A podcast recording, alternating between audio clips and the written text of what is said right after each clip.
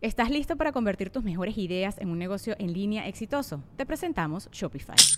Tal vez no lo sabías, pero nuestro podcast More Than Mamis es un negocio y lo empezamos por supuesto para desahogarnos y hablar sobre la maternidad, no para convertirnos en expertas de ventas y del e-commerce. Así que sí, necesitábamos ayuda para vender nuestro merch y poner en marcha nuestra tienda. ¿Y cómo suena con Shopify?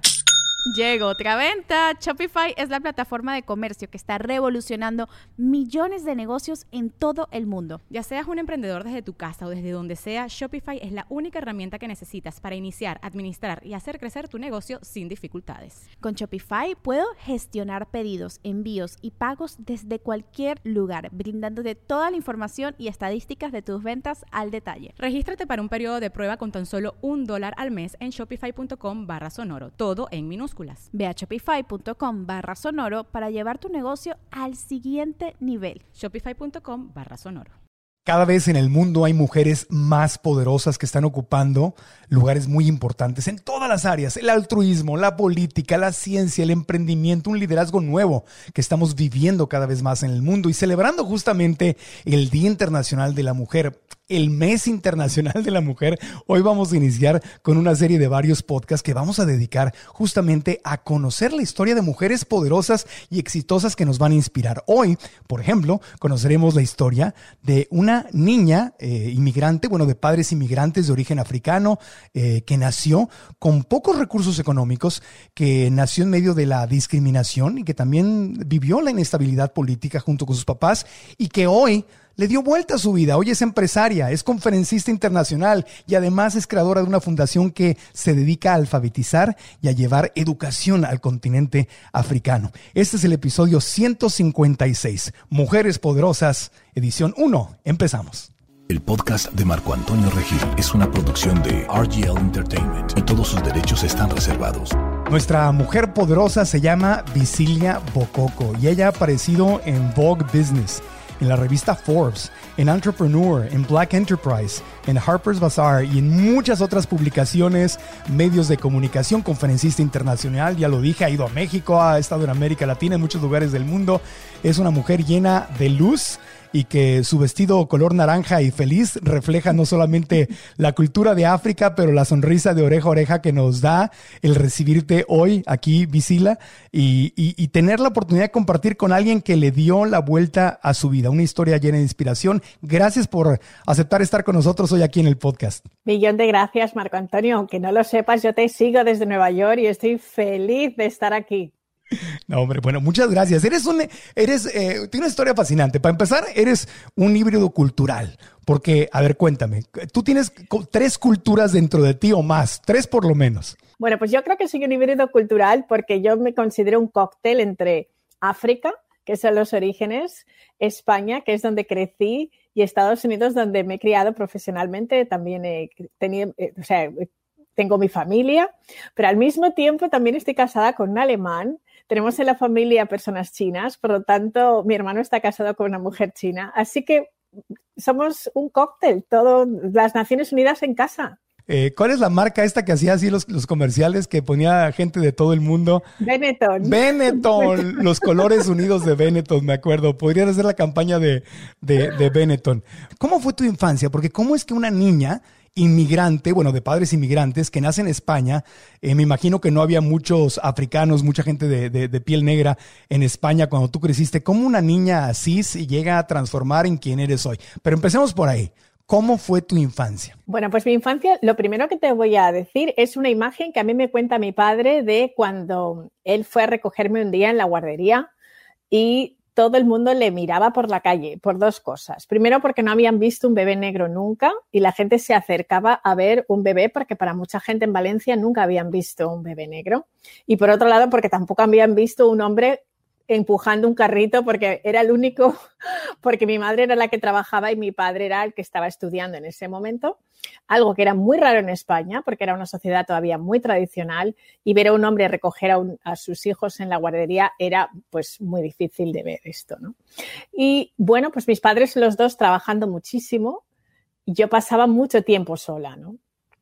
Entonces, eh, era una infancia difícil porque mis padres tenían 22 años. Imaginaros ser padres con 22 años en un país donde para ellos era hostil porque tenían que estar completamente siempre justificando quiénes son y era complicado, ¿no? Y yo en clase pues era la única niña negra y recuerdo un día que me cambiaron de sitio y un niño se puso a llorar y empezó a llorar como un loco, ¿no? Y diciendo, yo no quiero convertirme en negro como ella, esto se pega, esto se pega. Y él pensaba que ser negro es contagioso.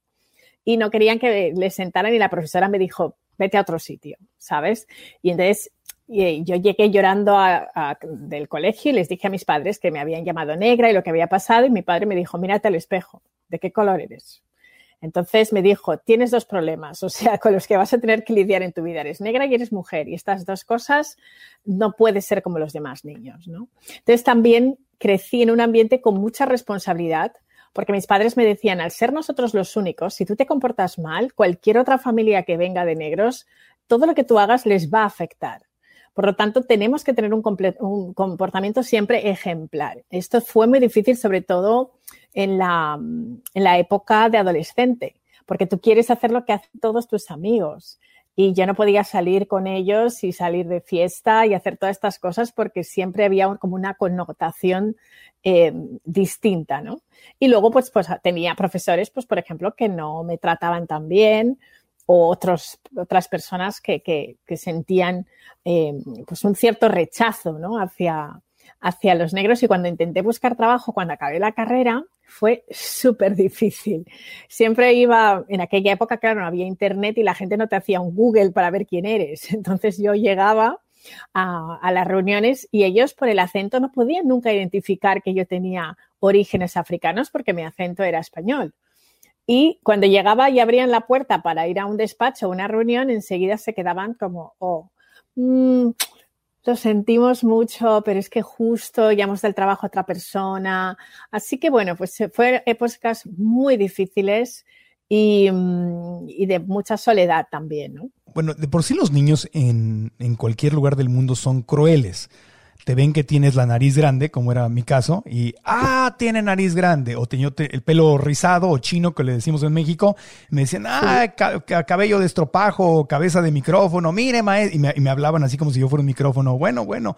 Entonces, siempre el niño va a ser cruel. Si es, si es porque usas lentes, si tienes mucho peso, si tienes poco peso, pero más aún el tema del color de piel, y en un país como España, donde sabemos que hasta la fecha todavía hay mucho racismo, igual que México, hay mucho racismo y donde las bromas racistas son como normales, o sea, está normalizado, ¿no? Entonces, eh, y me imagino hace tiempo atrás lo que tu corazón de niña, lo que la pequeña Visila habrá, cómo le habrá dolido su corazón y cómo te habrá sentido en medio de un lugar donde no solo, a lo mejor no te podías identificar como los demás, pero te sentías como, como de fuera, ¿no? Como que, ¿dónde pertenezco? Un extraterrestre y recuerdo que cuando rezaba le decía a Dios, ¿y tú por qué me haces negra, Dios? ¿Yo qué te he hecho? ¿Sabes? Yo quiero mm. ser como todo el mundo, porque un niño siempre quiere ser identificado como los demás. De hecho, los niños al principio no ven esas diferencias, ¿no?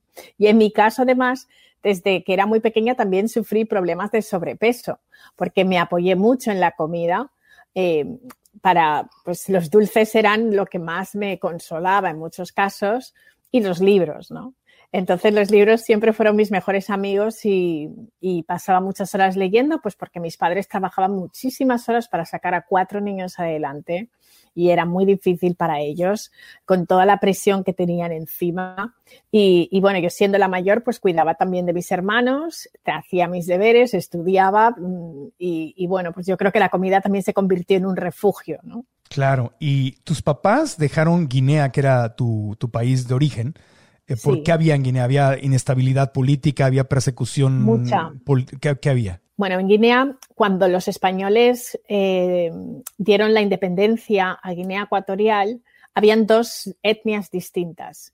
Una de las etnias, que era la Bubi, que es de donde yo vengo, digamos que había sido la etnia más mimada por los españoles y luego los otros, pues eran los que estaban en el continente, no les habían tratado tan bien. Entonces, cuando se dio la independencia, los que cogieron el poder fueron la etnia mayoritaria y entonces mi familia, que muchos tenían pues plantaciones de cacao madera y todo esto, pues hubo como otra colonización de unos a otros, que son los problemas tribales que trae el colonialismo. Luego, el enemigo es siempre el que tienes más cerca. En lugar de poner ese odio en, la, en, los colonizadores, lo pusieron entre nosotros. ¿no? Entonces, mis padres tuvieron que huir, mis, mis abuelos decidieron que tenían que salir porque el primer presidente de Guinea Ecuatorial decidió cerrar los colegios y las escuelas, porque todo lo que le recordara a la colonia no quería saber nada. Ya. Y, entonces creciste con bullying, con racismo, siendo, viéndote diferente a los demás y en tiempos donde no había redes sociales y te podías conectar con otras personas similares a ti y en tiempos donde ser racista es extremo, no había ni quien lo criticara, ni siquiera se hablaba de eso, porque hoy por lo menos hay críticas, ¿no? pero en ese tiempo no había nada. De, te agarraste de los libros, te agarraste de la comida, lograste hacer amigos. ¿Cómo, cómo, cómo, cómo sobreviviste esa época? Lo que creo es que mis padres también nos, nos dieron mucho sentido del orgullo, en el sentido de nunca avergonzarnos de nuestras raíces. Entonces, en esto lo hicieron muy bien mm. y desde que era muy pequeña me dieron libros para que entendiera que los africanos tenemos una historia antes de la historia y que ha habido reinos, ha habido personas muy poderosas y esto me dio mucha fuerza porque mi padre me contó de dónde vengo yo, que aunque la historia ha querido borrar esto, en realidad hay una historia antes. Entonces yo creo que ahí mi padre hizo mucho hincapié y luego siempre nos dijo que no nos dejáramos avasallar por nadie. Pero tenía amigos, por ejemplo, que les encantaba, por ejemplo, que yo fuera negra y ellos querían ser negros como yo. Ah, qué bueno. Sí, entonces, estos amigos que todavía tengo hasta este día, pues eh, son fantásticos porque eran, ellos eran al efecto contrario, ¿sabes? Ellos eran los de, oye, me encanta África, me encantaría ser negra, así no tengo que tomar el sol. Entonces hice unas muy buenas relaciones y luego, independientemente de que fue una infancia complicada, mi carácter también era pues alegre, ¿no? Entonces, aunque se rieran de mí, pues yo siempre estaba sonriendo, por eso digo que la sonrisa es un poco mi estilo de vida y era pues una niña divertida e intentaba pues, eh, y al final siempre acababa teniendo amigos y caía bien. Qué bueno que lograste encontrar eso.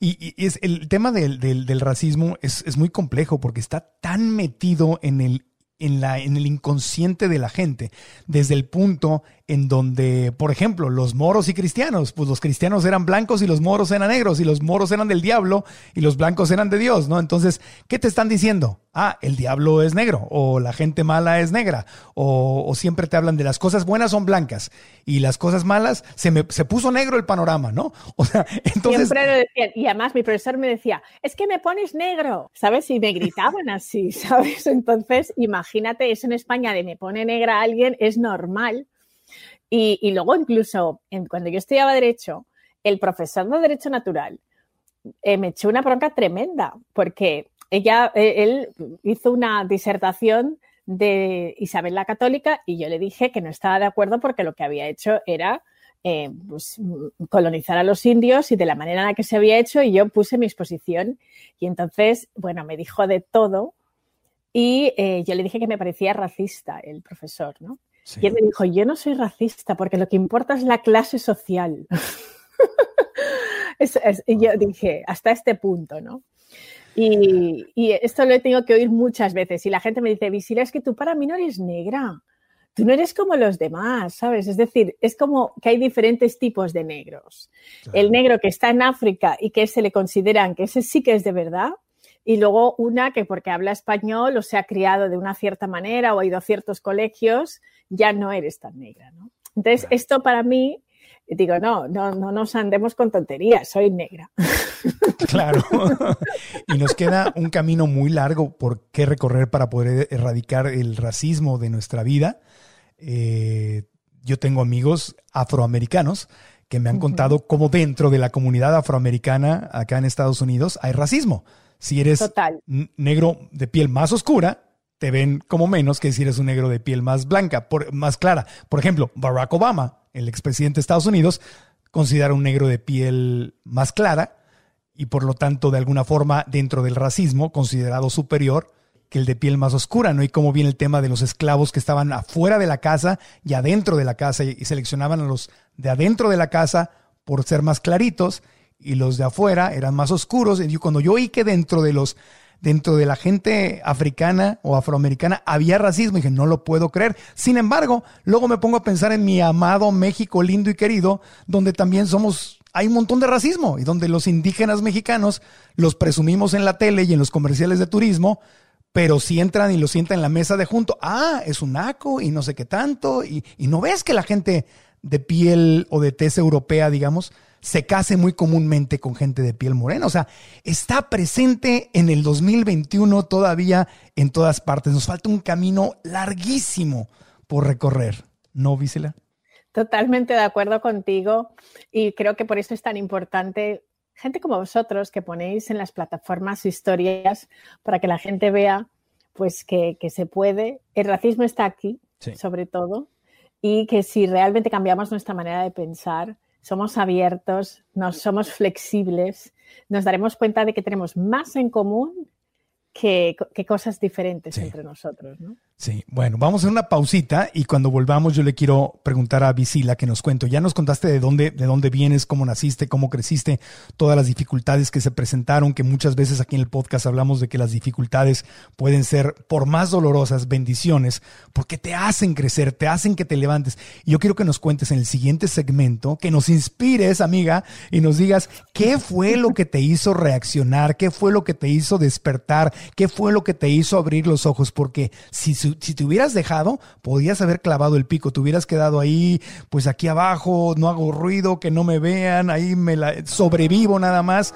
Pero tú saliste a conquistar el mundo y lo has hecho y sigues creciendo. ¿Qué fue lo que te hizo despertar? Para que nos platiques eso después de una pausita. Volvemos.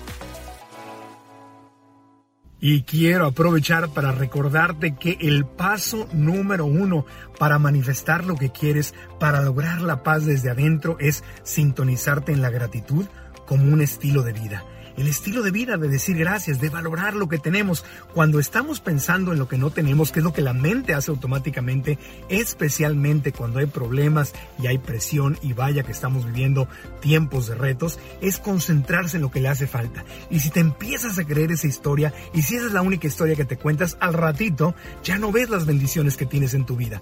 Para manifestar más bendiciones, agradece las bendiciones que tienes. Por eso creamos 21 días de gratitud, una experiencia un programa precioso disponible en línea con 21 días de meditaciones, 21 actividades de aprendizaje, experiencias de gratitud, autodiagnósticos y una comunidad preciosa de la que podría ser parte. Para más información, ve a marcoantonioregil.com diagonal gratitud. marcoantonioregil.com diagonal gratitud y aprovecha la oferta de inicio de año que tenemos vigente para ti. Y ahora, volvemos al podcast. Visila Bococo, mujeres poderosas, mujeres hermosas, mujeres bellísimas. Yo soy el hijo, Visila, de una mujer divorciada con tres hijos que nació en el México de 1900. Yo nací en el México de 1969 y mi mamá sacó a, los tres niños, incluyéndome a mí, adelante y solita en ese México de 1970 donde ser mujer divorciada no se veía nada bien. Y, me acuerdo que fue muy difícil, pero me quiero imaginar nada más. Si para ella fue difícil el México de 1970, para ti, ¿cómo habrá sido el España de no sé qué año para, para salir adelante? Pues bueno, es la España, o sea, yo nací en el 74, con lo cual no había, o sea, ya digo que era la única niña negra en el instituto. Cuando fui a la universidad, exactamente igual. Y en el primer trabajo que tuve, igual. Entonces, ha pasado mucho tiempo hasta que España se ha convertido en un país mucho más diverso, ¿no? Donde ahora ya es muy normal ver gente de todos tipos, pero en aquella época no había. Tú tienes una conferencia donde hablas de algo básico, que es, si lo crees, lo creas. Eh, y siempre, siempre sabemos que todo empieza aquí en la mente. ¿Qué fue lo que tú no te creíste o lo que sí, sí, o lo que sí te creíste? ¿Qué pasó en tu infancia o en qué momento de tu vida despertaste y dijiste, espérame, la vida me está dando indicaciones que no me gustan, yo voy a irme por otro camino, yo puedo igual que todos. Cuéntame en qué momento fue la epifanía o el aha moment, como le dice Oprah. Yo tuve mi aha moment cuando un día en la cadena em, de restaurantes Vips, que creo que además el dueño es mexicano, había uno en Valencia que acababa de empezar y decidieron poner una librería. Y pasé por ahí y vi un, un, libro que se llamaba Tus zonas mágicas. Compré ese libro, yo tendría pues unos 19, 20 años, y lo leí y era de Wine Dyer. Este libro realmente me di cuenta a medida que lo iba leyendo que yo había creado también un poco mi vida en el sentido de, había caído muchas veces en el victimismo, ¿no? Pues como soy negra, la gente pues no me acepta, como soy tal, y entonces yo había vivido un poco así y luego mi entorno también tenía algunos familiares que siempre me decían, pero si no te van a coger en ningún sitio, porque ¿cómo te van a contratar si no hay negros ni en el corte inglés o en el supermercado que hay en España o en un aeropuerto? Era imposible, no había ninguna referencia. Entonces, mis sueños, para cuando yo los compartía con familia o amigos, siempre me decían, es imposible. O sea, lo que tú quieres en tu vida es imposible. Entonces, estaba tan constreñida por ese entorno que siempre me estaba diciendo que lo que yo quería no lo iba a conseguir, que cuando ese libro me explica que si yo cambio mis creencias limitantes por creencias realmente distintas y empiezo a hablar en positivo, cambio mi lenguaje, dejo de, o sea, un poco te habla de la programación neurolingüística, eh, cómo esto puede hacer un rewiring completamente de tu mente y cambiar la reprogramación mental. Pues para mí, aunque no entendía todos esos conceptos, no perdía nada por practicarlos. Entonces empecé a practicar esto y entonces empecé a ver poco a poco cómo mi vida iba cambiando. Por eso siempre me gusta en las conferencias explicar que si tú cambias tu manera de pensar, puedes cambiar tu vida. Yo estudié Derecho con Económicas y la mayoría de personas pensaban que una abogada negra, ¿dónde va?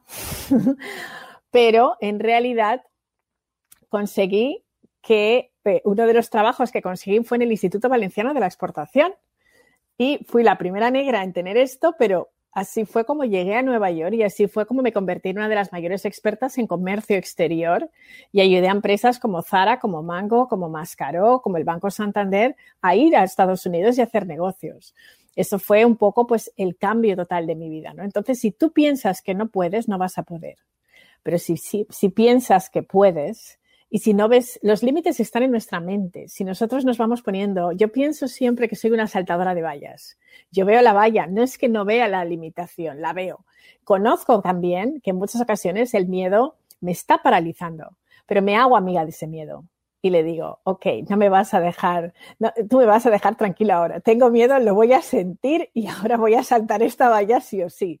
Y eso creo que fue el cambio. Ese libro fue fantástico y también creo que cuando tú cambias tu manera de pensar, también atraes otras personas a tu vida.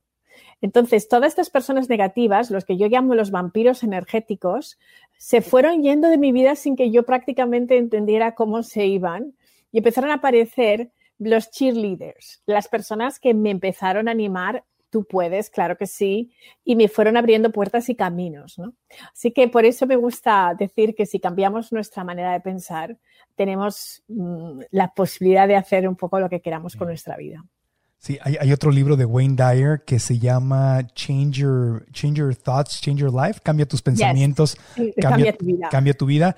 Ese libro lo compré en, CD, o sea, y lo, lo, lo traje en mi carro, vivía yo en Los Ángeles, y lo traje el audiolibro de Cambia tus pensamientos, cambia tu vida lo traje como dos meses en mi carro y era lo único que escuchaba por dos meses. Wayne Dyer de los grandes maestros. Totalmente, ¿ves? Así te ha ido. sí, sí, sí, sí, Es que esto que estás diciendo se tiene que repetir y repetir y repetir y repetir, porque cuando aprendes un pensamiento limitante, negativo, como le queramos decir, lo oyes muchas veces, lo oyes cientos o miles de veces. Entonces, ¿qué nos hace pensar que con que hayamos escuchado una línea, una conferencia, un podcast, ya con eso le hicimos? No, se tiene que repetir por lo menos el mismo número de veces que escuchaste el pensamiento limitante. Total, porque la mente es, hay neuroplasticidad. Es como un plástico. Los plásticos, tú cuando tienes una goma, vuelve otra vez la mente hace lo mismo. Si hemos, además, yo creo que nuestras creencias no vienen solamente de nosotros, vienen también de nuestros padres, los miedos de nuestros padres y de nuestros abuelos. Si no hemos tenido referentes en nuestra familia que hayan sido empresarios, que hayan tenido éxito, es muy difícil que también lo consigamos. ¿Por qué? Pues porque nuestra mente tiene la tendencia siempre a volver a lo que has oído. Si tú oyes siempre a tus padres que no hay dinero, que no lo puedes conseguir, hijo, estudia algo que te dé de comer, no tome riesgos. Eh, es muy difícil, o sea, cuando vives en una familia donde te están diciendo siempre, están sujetando al caballo para que no, te no seas salvaje, ¿no? Pero yo he siempre salvaje, siempre en el sentido de irme por el lado que yo quería al final. ¿no? Y luego otra limitación importante es cómo te ves tú físicamente. Mm. Porque yo era gorda en ese momento. Y muchas veces hay discriminación contra los gordos, lo queramos o no. Hay discriminación contra los gordos. Cuando tú ves a un gordo en un comercial o en una película, siempre tiene que ser como gracioso o algo así, ¿no? Pero no les ves en roles serios donde tengan éxito y todo eso es difícil. O sea, tenemos ciertos estereotipos a cómo una persona de éxito se debe ver para la sociedad. Y ahora no, porque ahora vivimos en una sociedad mucho más diversa donde estamos dándonos cuenta de que hay que ser democrático con todo tipo de cuerpos o con todo tipo de capacidades mentales o capacidades físicas. Pero antes era muy difícil. Con lo cual, también tenía esa barrera, ¿no? De, no ser, no solamente soy negra, sino que además no tengo el cuerpo adecuado, ¿no? Sí, y, además como esta programación, obviamente cuando tus papás y tu familia y la gente cercana a ti te la dan, no te la da con malas intenciones, te quieren proteger, entonces te meten miedos con tal de protegerte. O sea, no es, no es, que, no es que tengan una mala intención. Sin embargo, estos pensamientos y estos estereotipos de los que hablas son muy interesantes porque ni siquiera son los mismos de una época a otra. Entonces, yo, por ejemplo, voy, cada vez que voy a Europa, a mí me encantan los museos y voy a ver arte, ¿verdad? Y veo el arte y veo que los ricos, las familias de abolengo, de los reyes y todo, eran blancos gorditos, ¿verdad? Porque si te daba, en esos tiempos era, si te da el sol, es que estás trabajando, es que eres de clase baja porque estás trabajando al rayo del sol. Los ricos estamos en la sombrita y hasta nos ponemos talquito blanco para ponernos más blancos, con sus pelucas blancas esas, este, que a, uno, las ve y dice, qué cosa tan, tan fea, ¿no? Pero bueno, cada quien. Pero era así. Así era. Y había que estar gordito, llenito, porque significaba que te abundaba la comida. Si estabas delgado es que eras pobre. Y hoy, y hoy, o sea, todo el contraste. Hoy los ricos son los que están bronceados se matan por ir a una cama de bronceado y ponerse morenos, porque eso significa que tienes el dinero suficiente para que te dé el sol, porque los pobres están trabajando todos los días en una fábrica. Y ahora hay que estar delgado.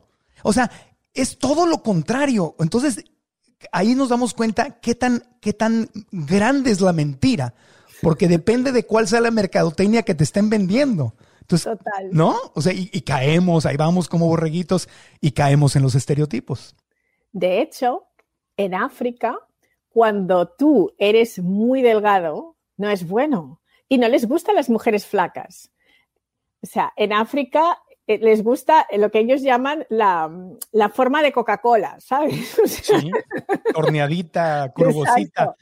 Entonces, cuando eres muy delgada, en África también sufres el otro estigma, que eres demasiado delgada y eso te conecta con la enfermedad. Con lo cual, ahí las mujeres, hay país, eh, hay, por ejemplo, en Nigeria, cuando te vas a casar, te tienen tres meses dándote de comer para que salgas bien cebadita después de camino a la boda. Entonces, este, este, esta etnia en concreto es lo que se lleva. La mujer no puede llegar, o sea, flaquita al, matrimonio. Así que imagínate, algunas seríamos felices allí, ¿no? Sí, y, ahora, y ahorita ya cambió otra vez, porque ahora ya no es estar delgadita, ahora es estar fit. Es fitness. estar fit. Ahora hay que tener unas pompotas, unas, unos, un trasero enorme y unas boobies enormes y la microcinturita y estar así súper fit y la tanguita y andan todas. Instagram ha, cambiado la, cultura de, nueva cuenta y entonces estamos de regreso en un, en un nuevo estereotipo de, del cuerpo. Y eso te va limitando porque está, es, si vives siguiendo eso, estás todo el tiempo tratando de ser alguien distinto a quien eres, ¿no? Sí, esto, mira, yo siempre pienso que si estás buscando siempre la valoración externa, la valoración del exterior y vas siguiendo la corriente, nunca vas a llegar a ser tú, nunca eres libre y nunca puedes ser feliz. Porque por mucho que corras detrás de ese estereotipo, te estás siempre comparando con alguien. Y al final no debemos compararnos con nadie, sino que tenemos que compararnos solamente con la persona que está enfrente del espejo, que somos nosotros mismos. Si eres mejor que lo que eras ayer, ya has progresado. Y además, alcanzas el estereotipo y sorpresa, el estereotipo va a cambiar. va, a ser va a ser diferente. Exacto, totalmente de acuerdo. Oye, y en tu, en tu cambio, es que fueron muchos cambios, en tu cambio de, de, de, de empleada o de mentalidad de empleada, eh, a, mentalidad de empresaria, de emprendedora? ¿Cómo se dio ese cambio? ¿Tuviste un mentor? ¿Buscaste quien te ayudara? Porque hoy cada vez más mujeres quieren emprender y tener su propio dinero. Y a mí me parece maravilloso que te cases por amor, no porque necesites a un hombre que te mantenga y te va a controlar, porque si te mantiene, si paga, va a dar órdenes. Eso lo sabemos. Entonces, pero ¿cómo le hiciste? ¿Cómo das ese cambio? ¿Quién fue tu mentor o cómo lo conseguiste? Pues mira, yo te cuento que yo no tenía la mentalidad empresarial para nada y tampoco era algo que rondaba en mi familia, aunque mi padre sí que ha sido emprendedor siempre, porque es una persona que no le gusta que le den órdenes, con lo cual eh, era así. Pero mi madre es todo lo contrario. Mi madre es un trabajo, ha, pues, ha estado 40 años en el mismo sitio de trabajo y siempre pues algo muy estable y seguro. Entonces, siempre esas dos cosas yo las había visto, pero yo me fui de casa con 22, vine a Nueva York y trabajé en el Instituto Valenciano de la Exportación en Nueva York y también estaba bajo el paraguas institucional, con lo cual yo tenía mi sueldo y prácticamente tenía que matar a alguien para que me echen. Entonces, tenía un trabajo seguro. Me entró una oportunidad de entrar en la Cámara de Comercio de España, Estados Unidos, y ahí hice un salto importante en mi carrera, pero también era bastante seguro. Pero yo era bastante rebelde en el sentido que me gustaba hacer las cosas un poco a mi manera. Hubo un cambio de gobierno y de estructura del Consejo de Administración y me echaron. Entonces, esto para mí fue un punto de inflexión, porque el día que me vi debajo, en la oficina estaba en el Empire State, y no me dejaron coger absolutamente nada ni despedirme de mi equipo y me vi con la cajita como en las películas, con las fotos de mi familia en la calle y que me habían echado. ¿Y qué hice? Llamar a mi madre, porque cuando te pasa algo así llamas a tu madre y le llamé y le dije, mamá, me han echado. Y tomé responsabilidad porque hice un análisis bien y me di cuenta de que mucha culpa la había tenido yo.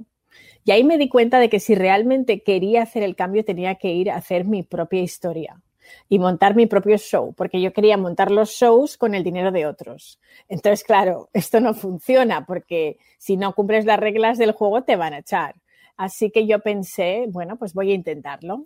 Y tenía pánico, no, lo siguiente de pánico. ¿Por qué? Pues porque había crecido con ese chip de busca la seguridad, busca algo que sea estable y también tenía dos niños pequeños en ese momento, con lo cual daba más vértigo todavía. Entonces hice esto, empecé mi business en la cocina eh, de mi casa y mi secretaria se vino conmigo a los pocos meses con la que tenía y así empezamos este negocio de consultoría poco a poco, ¿no? Pero ¿por qué digo que las creencias cambian? Porque mi actitud había cambiado. Yo tenía una actitud de decir, esto va a salir bien, esto va a salir bien, esto va a salir bien. Cuando me echaron, a las dos días estaba en España celebrando el cumpleaños de mi madre y a la semana ya salí de ahí con un cliente. ¿Por qué? Porque yo estaba convencidísima de que iba a salir bien. O sea, sabía que me tenía que contar la historia de otra manera. Si tú te cuentas la historia de los por qué nos debes de emprender, pues porque no tienes dinero, porque no tienes los conocimientos, porque hay muchos por qué no. Yo me centré en los por qué sí. Porque sí, porque voy a ser libre, porque voy a poder decir lo que hago y porque voy a ganar dinero y el dinero será mío y podré irme de vacaciones cuando quiera. Es decir, había muchos porque sí. Si tus porque sí son más grandes que tus porque no, lo haces y tú te centras solamente en tus porque sí. Y eso para mí fue lo que dio sentido. Esto no significa que en algunos momentos no haya momentos difíciles. Lo pasas mal porque como empresario es una carretera pues que tiene bastantes curvas, ¿no? Pero la actitud lo cambia todo, ¿no? Es una mentalidad positiva y saber que detrás de esa curva, detrás de esa valla que tienes que saltar, seguro que cada vez que la saltas hay más éxitos detrás, ¿no? Ese es el camino. Sí, la gran diferencia no es que la gente exitosa no sienta miedo. La gran diferencia es que la gente exitosa maneja el miedo. Y la gente que se queda sin éxito es que le llega el miedo y el miedo los paraliza. Mira, no sabes las veces que estoy en San Patrick rezándole a la Virgen de Guadalupe que la amo. y que estoy ahí con las rodillas peladas ya de tanto rezar. Pero yo digo, aquí se sale, ¿no? O sea, creo que también es un acto de fe que es importantísimo. A mí la fe me ayuda muchísimo. Y tener fe en ti y fe en que algo que es más grande que tú creas en lo que tú creas, ¿no? Porque creo que esto, aunque seas, da igual la religión de la que seas, las creencias tienen mucho poder. Entonces, si tú crees que un ser superior a ti, como puede ser la Virgen, te va a echar una mano, te echa una mano. Lo tengo perfectamente claro y me encanta que lo digas. Y hablando de creencias, después de una pausita, quiero que cerremos el último segmento del podcast con consejos para mujeres que quieren tener estabilidad financiera, libertad financiera y que hablemos un poquito de temas como feminismo, machismo y cuál es el equilibrio que podemos encontrar en un mundo, en un mundo tan dividido en el cual queremos que las mujeres crezcan, pero esta división que se está haciendo incluso dentro de las mujeres es muy interesante. Así que hablaremos de eso, volvemos después de una pausita. Y antes de continuar con el podcast, quiero decirte que hace apenas unos días tuvimos una hermosa y muy emotiva clase que se llamó eh, cómo lograr lo que quieres en 2021. Más de 4.000 personas vinieron a la clase, aprendimos y crecimos juntos y muchos se unieron a nuestro curso en línea. Y quiero decirte que si te perdiste la clase, me han preguntado, ¿la podemos tomar todavía? Sí, la puedes tomar todavía, la vamos a tener ahí por tiempo eh, limitado, pero puedes ir a marcoantonioregil.com diagonal 2021. Repito, marcoantonioregil.com diagonal 2021 e inscribirte y toma tu clase y ahí vamos a hablar o hablamos de los siete errores más comunes que la gente comete y que los separan de lograr sus metas. No quiero que los cometas, yo los cometí y me hubiera encantado que alguien me diera esta clase. Te quiero ahorrar tiempo y desearte mucho éxito este año. MarcoAntonioRegil.com diagonal 2021. Toma tu clase gratis. Inscríbete hoy y la puedes ver inmediatamente después de terminar el podcast. Regresamos. Priscila Bococo, mujer poderosa desde New York, New York, que nos está compartiendo cosas que nos inspiran, cosas que nos abren la mente, que nos abren el corazón. Ahora, de los pensamientos que tenemos que tener mucho cuidado, porque están sucediendo cambios muy fuertes en el mundo, hay más mujeres poderosas, cada vez más mujeres poderosas. Y hay algunas mujeres que se han ido hacia el completo y absoluto feminismo, ¿verdad? Y hay otras que incluso critican a las feministas y que dicen, no, no, no, no, no, las cosas más, eh, más tradicionales. Y luego, por otro lado, tenemos la cultura machista, ¿verdad? No solamente del hombre blanco, sino del hombre latino, que es en México, yo crecí en un país súper machista, donde las mismas mujeres te enseñan a ser machista, ¿no? Entonces, feminismo, machismo, ¿qué viene a tu mente cuando escuchas esto? ¿Cuál es alguna reflexión que nos puedas dar a hombres y mujeres para salir adelante de esto? Mira, yo no me gustan nada los ismos, ¿sabes? empezamos por ahí porque pienso que las etiquetas nos están limitando y creo que nos separan. Esto no se trata de hombres y mujeres, de feministas o machistas. No vamos a poder cambiar nada si no lo hacemos conjuntamente. Yo soy de las personas que piensa que todos tenemos una energía masculina y femenina. Salimos todos de un padre y de una madre. Eso es así. Por lo tanto, tenemos tanto que aceptar esa parte masculina que tenemos como la femenina. Estas dos energías solo funcionan cuando están en equilibrio.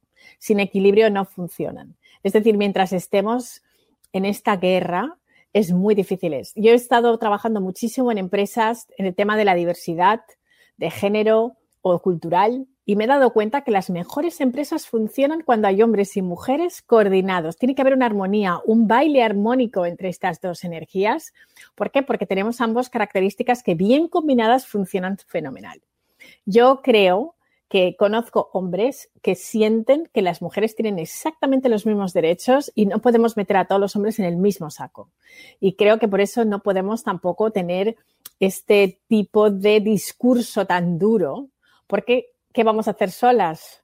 Es decir, necesitamos, si los hombres siguen teniendo, eh, en este caso, el poder en la mayoría de las empresas, en la política y en todo, creo que lo que no podemos hacer es trabajar unos en contra de otros. Por eso creo que llevamos tantos años sin lograr realmente todo lo que queremos. En el momento en que yo siempre que me dicen, vete a hablar con las niñas para empoderarlas, siempre digo, sí, pero traerme a los niños también. Porque yo soy madre de un niño y una niña. Y mi trabajo es empoderarlos a los dos. Entonces yo creo que también es una responsabilidad de que trabajemos y las familias son equipos. Mi marido mm, sabe que yo viajo muchísimo alrededor del mundo, eh, tengo muchísimas cosas que hacer y siempre ha sido una parte de mi equipo para mí. Sin él yo no estaría donde estoy. Con lo cual creo que es importante. Yo tengo tres hermanos, no he crecido en una casa con niñas y hermanas, pero mis padres siempre, si yo tenía exámenes, mi padre era el que le decía a mi hermano, oye, frega tú los platos que tu hermana está estudiando que tiene mañana un examen. Es decir, no hacía diferencias de que yo porque sea niña voy a hacer todos los trabajos de la casa. O sea que creo que para nosotros cambiar esas diferencias empieza en la casa, en la educación. Y esto depende de los padres y los padres del siglo XXI no podemos criar a nuestros hijos con estos estereotipos tan marcados, ¿no? Creo que tenemos que hacer este cambio, ¿no? Claro, a mí me tocó ser criado por una mujer, entonces yo tengo un lado femenino muy abierto, yo lloro con las películas, cuento mis historias, hablo de mis emociones, porque eso es lo que aprendí con mi mamá. A mí en mi caso mi papá estuvo ausente, entonces yo tengo, yo tuve carencia de energía masculina porque yo no sé este, cortar madera o, colgar un cuadro o alegrarle, arreglar la electricidad o el motor de un carro, porque pues, no tuve un papá que me enseñara a hacer esas cosas. Entonces yo ya, yo nací ya como híbrido, pero sí me doy cuenta, por ejemplo, que ya a mí me atrae mucho más rodearme de mujeres, porque es la energía que conozco. en cambio, la, energía así masculina, seca, más cuadrada, el, hombre es el, la, energía masculina es esta que conquista, que derrumba, que, que, que más bélico, más agresivo. Y la energía femenina es, es más de, de nutrir, de cultivar, de, de amar de construir. Pero lo que nos estás diciendo es que obvio a todos nos conviene tener nuestra, como el yin y el yang, la, la energía, a los hombres nos conviene desarrollar nuestra energía femenina, a las mujeres les conviene desarrollar también su energía masculina en el equilibrio que a ti te convenga más. Totalmente. Creo que como empresarias, como mujeres, si solamente eres una mujer súper creativa, ¿no? Pongamos por caso que tenemos esa capacidad creativa y, y somos soñadoras y bueno, pero luego hay que aterrizar esto, ¿sabes? O sea, puedes estar aquí en la luna súper bien, pero luego tienes que ejecutar. Esa energía es más masculina, la energía de acción, la energía de ser estratega, de mm, las mujeres muchas veces tenemos miedo a las finanzas y a los números, porque desde pequeñas, ya casi todas las niñas a los siete años ya deciden que no van a hacer matemáticas y que no quieren ser ingenieras ni quieren hacer esto, ¿no? Y esto, yo que trabajo mucho con niñas en carreras STEM y cómo promocionar que haya más niñas en la tecnología, porque si no se van a quedar detrás en el mundo que viene, me doy cuenta de que es tan importante que también abracemos la energía masculina nosotros las mujeres, porque nos ayuda a conquistar una parte de nuestro cerebro que la tenemos como ahí, que, ay, no, me da miedo las matemáticas, yo no sirvo para los números, ¿no? Entonces, no controlas tu empresa porque no tienes ni idea de los números, ¿no? Entonces, creo que es importante que trabajemos las dos. Las dos. Y tú te has metido al mundo de los niños, al mundo que era de los niños y que ahora empieza a equilibrarse. Eh, Forbes, eh, entrepreneur, Black Enterprise, has estado en conferencias, estás ayudando a empresas a crecer y desarrollarse, los nombres de las empresas que mencionaste hace rato. ¿Cuál ha sido la dificultad más grande de ser mujer en un mundo tradicionalmente dominado por el hombre y el hombre blanco, además? No es nada más el hombre, es el hombre blanco. Te voy a contar una anécdota. Cuando yo hice la entrevista para la Cámara de Comercio de España-Estados Unidos, imagínate yo llegar a la entrevista que tenía, acaba de dar a luz y tenía seis semanas después de dar a luz y estaba, bueno, así, enorme. Y llegué a la reunión y tenía 40 hombres delante de mí y una mujer solo que estaba ahí. Y en la reunión, imagínate, yo, o sea, me sudaba todo el cuerpo porque ver a cuatro hombres blancos delante de mí mirándome y todos haciéndome, friéndome a preguntas, pues fue muy difícil. Pero yo ahí me di cuenta de que si yo tenía miedo, iba ya a sentar las bases para que me comieran con patatas fritas todos los días. Entonces dije, aquí me tengo que poner chula. Bueno, en España chulo significa que hay que ponerse fuerte, ¿no? Entonces yo en la reunión me acuerdo que uno de los consejeros me preguntó, oye, bueno, y acabas de ser madre, ¿y cómo piensas tú que vas a poder gestionar todo esto? Entonces yo le dije, pero esto a un hombre se lo preguntáis también. Le dije, porque si estoy sentada delante de vosotros es porque pienso que lo puedo hacer. Si pensara que no lo puedo hacer, desde luego no, haría, no os haría perder el tiempo a 40 personas si no pienso que puedo hacer este trabajo. ¿no? Esa fue mi respuesta y durante los siete años que estuve dirigí la cámara y dirigí a estos hombres, o sea, los 40. Y yo era la más joven, yo llegué con 31 años y todos tenían 50 a 90 años. Entonces, también depende mucho de las mujeres y nunca tuve problemas de asalto sexual ni nada, porque creo que es muy importante que tú te veas como una persona profesional. y ellos empiezan a verte como una persona profesional, o sea, dejan de sexualizar las cosas porque tú te comportas de cierta manera, ¿no? Y con esto no quiero decir que no haya mujeres que hayan sufrido mucho de estos temas, pero yo hablo de mi propia experiencia personal. Siempre me respetaron, respetaron mis ideas, las presentaba y tuve siempre también que hacer muchas obras que las mujeres sabemos hacer y es utilizar pues muchas veces nuestra energía femenina. El problema es que tratamos muchas veces de manejar las cosas con la energía masculina y no estamos en un juego de hombres, te van a comer porque no estás en ese juego. A ver, dame un ejemplo, un ejemplo así de una estrategia diferente usando la energía bueno, femenina. Pues ese ejemplo le decía a mi jefe, mira, vamos a hacer esto en las reuniones, ¿no? Porque queríamos conseguir ciertas cosas. Entonces yo lo que hacía es en lugar de poner a los hombres a pelear todos para que uno ganara más y el otro, yo los convencía a todos por detrás, que daba a comer un mes antes y antes del consejo de administración ya tenía exactamente, y la idea era de ellos, no era mía. y eso es muy femenino, porque mi madre lo hace con sus hijos. Cuando ella quiere algo, me llama a mí para que yo hable con mi hermano, para que hable con el otro y al final, esto yo creo que es nuestra intuición femenina y sabemos cómo plantear estas cosas. Pues yo creo que nosotras, cuando estamos en nuestro entorno, no tenemos que convertirnos en hombres. Yo no me voy a poner la corbata, ¿sabes? Lo que hago es simplemente, pues desde la parte femenina, pensar en femenino. Y siempre se nos ocurren ideas en femenino buenísimas para solucionar y sobre todo cuando hay conflictos de egos, porque cuando estás en un consejo y son todos CEOs de grandes empresas, estás lidiando con hombres que todos son alfa. Entonces, ahí es donde hay que hacer esa magia de orquestar y entrar y salir torear, por así decirlo, ¿no? ¡Ole! Claro. Oye, ¿y, tú crees que sí vamos a llegar a un equilibrio? Yo siento que el equilibrio urge.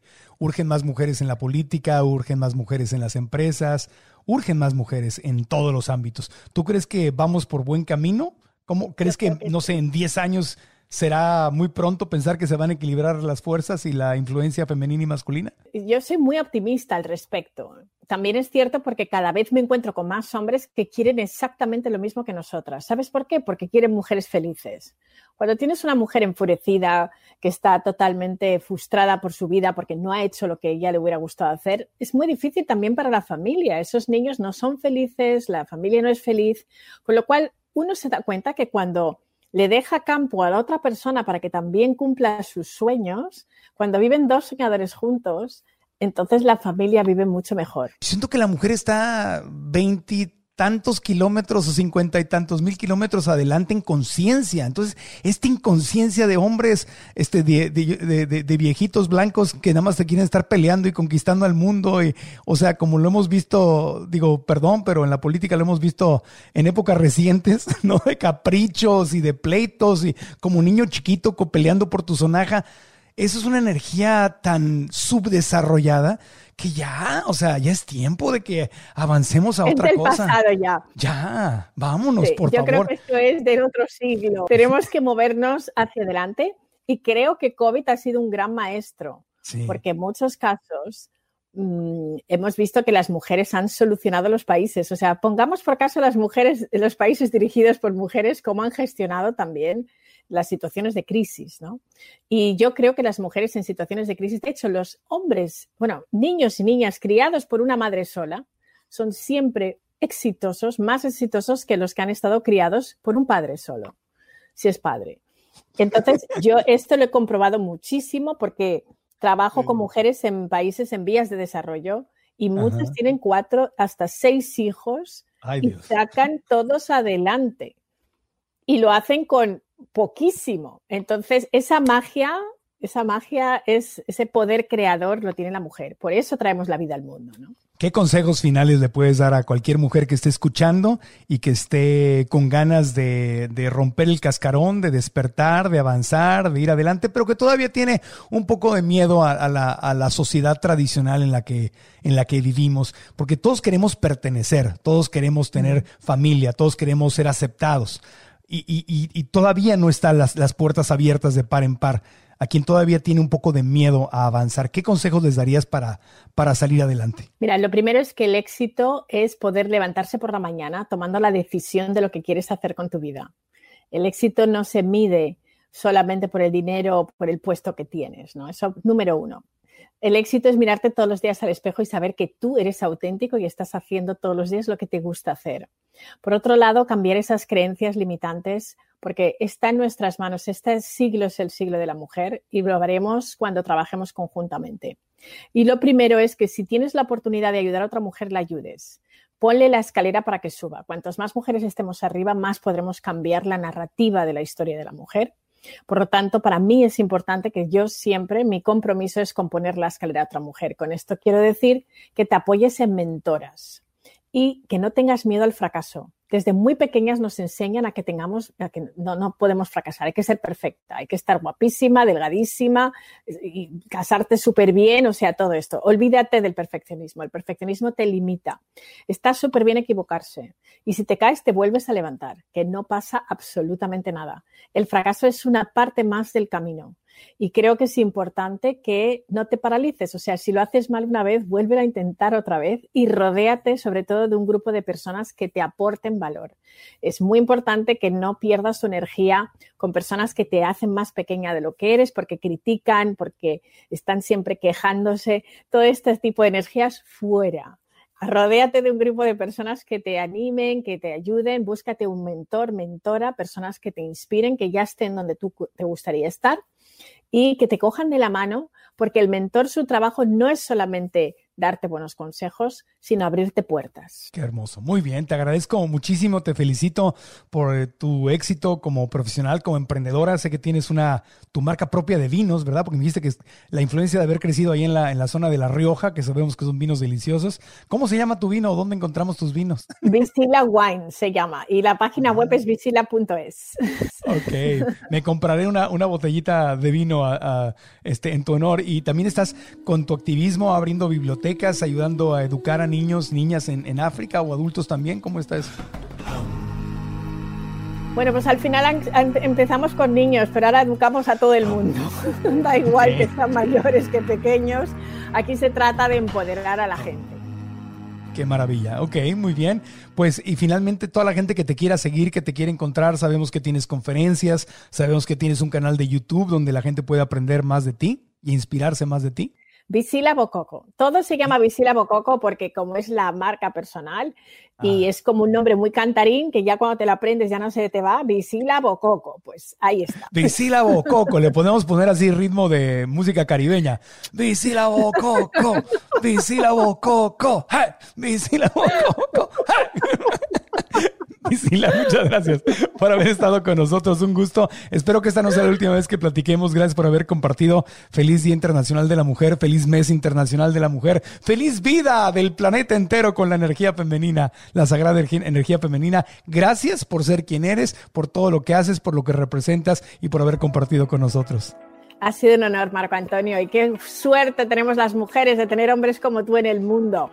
Tendrían que reproducirte. Si no hubiera Marco Antonio, habría que crearlo. Así que nada. Gracias. Tomo lo que sea de mi parte y la otra se la mandamos a doña Irma Sánchez Mayans, que en paz descanse, que fue la que me moldeó, que me dio mis retos y mis oportunidades. Porque vaya que me dio de los dos lados.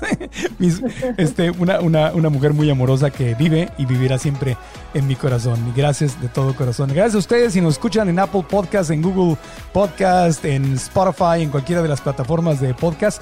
Si les gustó el podcast de las 5 estrellas, inscríbanse para que reciban los nuevos episodios. Y aquí en YouTube déjenos su comentario, like, campanita y suscríbanse y dejen su comentario eh, sobre qué pudieron aprender hoy sobre Visila Bococo. ¿Qué les inspira? ¿Qué les movió en el corazón? Es muy importante. Compártanlo para seguir aprendiendo y creciendo juntos. Gracias. Hasta la próxima.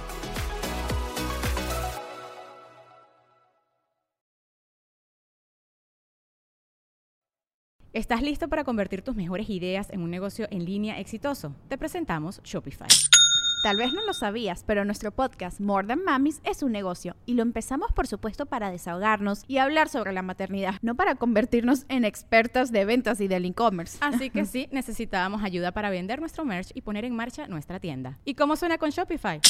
Llegó otra venta. Shopify es la plataforma de comercio que está revolucionando millones de negocios en todo el mundo. Ya seas un emprendedor desde tu casa o desde donde sea, Shopify es la única herramienta que necesitas para iniciar, administrar y hacer crecer tu negocio sin dificultades. Con Shopify puedo gestionar pedidos, envíos y pagos desde cualquier lugar, brindándote toda la información y estadísticas de tus ventas al detalle. Regístrate para un periodo de prueba con tan solo un dólar al mes en shopify.com barra sonoro, todo en minúsculas. Ve a shopify.com barra sonoro para llevar tu negocio al siguiente nivel. Shopify.com barra sonoro. ¿No se merece tu familia lo mejor? Entonces, ¿por qué no los mejores huevos? Ahora, Egglands Best están disponibles en deliciosas opciones. Huevos clásicos, de gallina libre de jaula y orgánicos de Egglands, que ofrecen un sabor más delicioso y fresco de granja que le encantará a tu familia. En comparación con los huevos ordinarios, Egglands Best contiene la mejor nutrición como 6 veces más vitamina D, 10 veces más vitamina E y el doble de omega 3 y B12. Solo Egglands Best. Mejor sabor, mejor nutrición, mejores huevos. Visita egglandsbest.com para más información. он.